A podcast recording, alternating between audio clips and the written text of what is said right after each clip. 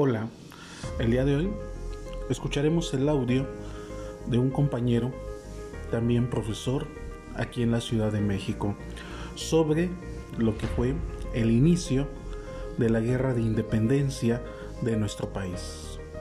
Un dato más para que la historia sea jamás aburrida. Escuchemos.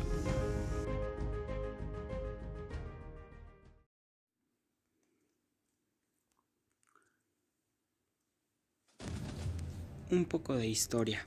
El grito de Dolores.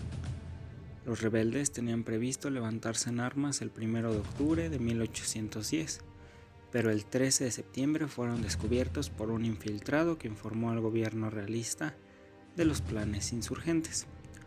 Doña Josefa Ortiz de Domínguez, en cuya casa se reunía el grupo conspirador, pudo advertir a Miguel Hidalgo que el movimiento contra el virreinato de Nueva España había sido descubierto, lo que impulsó que se adelantara la insurrección.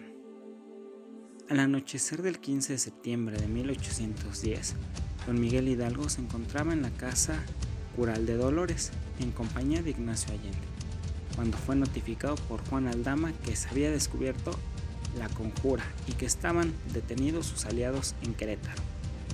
Hidalgo decidió, aún en contra de la opinión de Allende, dar inicio al movimiento, pues consideró que de esperar a comunicar a los demás conspiradores, las autoridades virreinales tendrían tiempo de aprenderlos y encarcelarlos.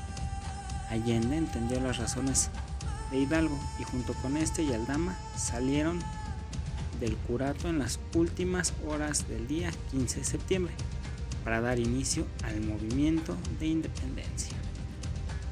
Fue la casa de la corregidora como se le conocía a Josefa Ortiz, por ser esposa del corregidor de la ciudad de Santiago de Querétaro, José Miguel Domínguez, donde solía reunirse el grupo conspirador. Alrededor de las 5 horas del día 16 de septiembre, Hidalgo procedió a convocar a la comunidad a unirse a la lucha. Cuenta la tradición que Hidalgo hizo tocar la campana del curato de Dolores. Tras el discurso libertario de Hidalgo, que se había reunido en el atrio y los alrededores de la parroquia de Dolores, la fuerza ascendió a unos 600 hombres, que portaban viejos fusiles, machetes, lanzas, ondas, palos e instrumentos de labranza. Montados unos y sin cabalgadura, los más de ellos, campesinos, empleados y artesanos, que vitoreaban enardecidos por las palabras del cura a sus caudillos y a la independencia. El cura Hidalgo tomó como pendón la imagen de la Virgen de Guadalupe, a la que según algunas versiones le puso la siguiente inscripción. Viva nuestra Madre Santísima de Guadalupe, Fernando VII y muera el mal gobierno.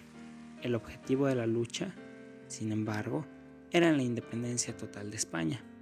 Hidalgo fue nombrado prisionero en marzo de 1811 y fusilado tras ser excomulgado en julio del mismo año. La celebración del inicio de la lucha por la independencia nacional comenzó en 1812, cuando Ignacio López Rayón conmemoró esta fecha como Día de Fiesta Nacional. Morelos, en el punto 23 de los sentimientos de la nación, señaló que debía solemnizarse al 16 de septiembre todos los años, como el día aniversario en que se levantó la voz de la independencia y nuestra santa libertad comenzó, pues en ese día fue en el que se abrieron los labios de la nación para reclamar sus derechos y empuñó la espalda para ser oída, recordando siempre el gran mérito de Luere el señor don Miguel Hidalgo y compañero don Ignacio Allende. La independencia se consumió el 27 de septiembre de 1821, con la entrada del ejército trigarante a la Ciudad de México, bajo el gobierno de Guadalupe.